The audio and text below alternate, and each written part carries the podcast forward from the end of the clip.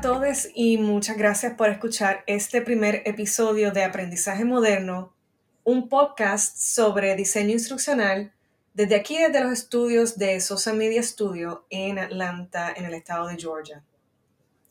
Yo soy Michelle Bonkowski, una científica convertida en diseñadora instruccional bilingüe, tanto en español como en inglés. Decidí hacer este podcast para ayudarte a ti como diseñador instruccional, tanto académico o corporativo, ya sea que empiezas o que estás creciendo en tu carrera. Espero que los temas que se discutan te ayuden a continuar haciendo un excelente trabajo. Bueno, y si trabajas en otra función dentro del aprendizaje y desarrollo y de plano te interesa pues el tema, bienvenida también.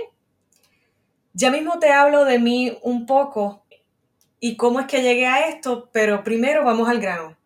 ¿Qué es esto de diseño instruccional? Bueno, pues imagínate que vas a construir el carro de tu sueño. Que bueno, haciendo una paréntesis aquí, a pesar de que soy fanática de los BMW, el que sabe, sabe y el que me conoce, me conoce, pero mi carro es una Volkswagen Combi de esa setentera, pero eso es otro tema. Volviendo al ejemplo, Imagínate que vas a construir el carro de tus sueños. Y ese carro tiene que tener un chasis, tiene que tener motor, tiene que tener una transmisión que puede ser automática o manual. Ese carro puede ser de estilo deportivo, puede ser un todoterreno. Tú quieres que tenga sistema de sonido, que tenga otras características, en fin, el carro de tus sueños. Imagínate, imagínatelo en estos momentos. Bueno, Todas esas especificaciones necesitan ser diseñadas por un profesional. ¿Para qué? Pues para que ese carro funcione y te lleve a todos lados, claro, con estilo, como siempre. Asimismo es el diseño instruccional, que es el proceso a través del cual se crea o se diseña cómo es que se va a ofrecer ese aprendizaje, ya sea en el salón de clase, como conferencias o el aprendizaje tradicional en el salón de clase, o a distancia, como los e-learnings y otros módulos. En ese sentido, este proceso como tal viene siendo el chasis, que como todos sabemos es el armazón que sujeta la carrocería del carro. También es el motor y la transmisión del carro. Más bien, esta viene siendo la base de ese carro, ¿no? En el diseño instruccional también juega esto del diseño de los materiales que se utilizarán en esa experiencia de aprendizaje. Y estas son guías, cuadernos de trabajo, entre otras. Estas vienen siendo como las puertas y las ventanas del auto, que le dan soporte al auto, ¿no? Al final, nuestro objetivo es ayudar al alumno o al usuario a desarrollar la capacidad necesaria para lograr ciertas tareas, que en el caso de tu auto es para que te lleve de punto A a punto B sin descomponerse y que también se vea bien.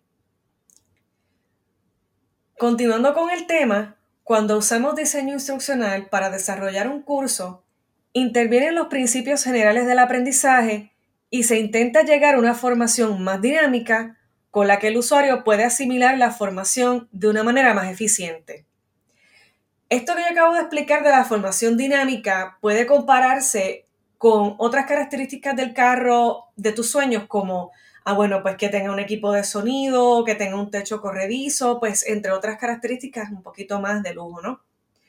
Es bien importante señalar que habemos diseñadores instruccionales para el ámbito corporativo que tiende a ser un poco más técnico, por ejemplo, eh, Apple, Microsoft, eh, incluso restaurantes también, Napa Auto, todas estas compañías tienen, eh, a su, tienen a su disposición equipos de diseñadores instruccionales que diseñan la capacitación de sus empleados de acuerdo a las funciones.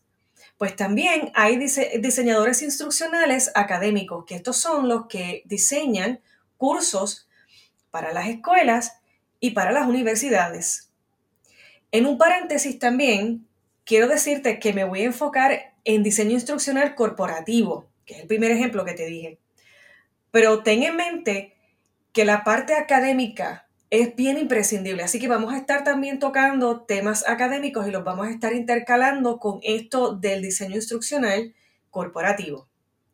Y ahora te vas a preguntar, ¿y para qué sirve todo esto del diseño instruccional? Bueno, En estos últimos años, el diseño instruccional se ha convertido en una herramienta fundamental para desarrollar módulos de e-learning, que lo hemos escuchado más recientemente y especialmente por la situación de la pandemia, que nos ha permitido trabajar y hasta tomar cursos desde la casa algunos de nosotros. El diseño instruccional en un curso sirve como guía para la planificación de las unidades de aprendizaje, así como para la definición de los enfoques de acuerdo a la función u objetivos de esa enseñanza.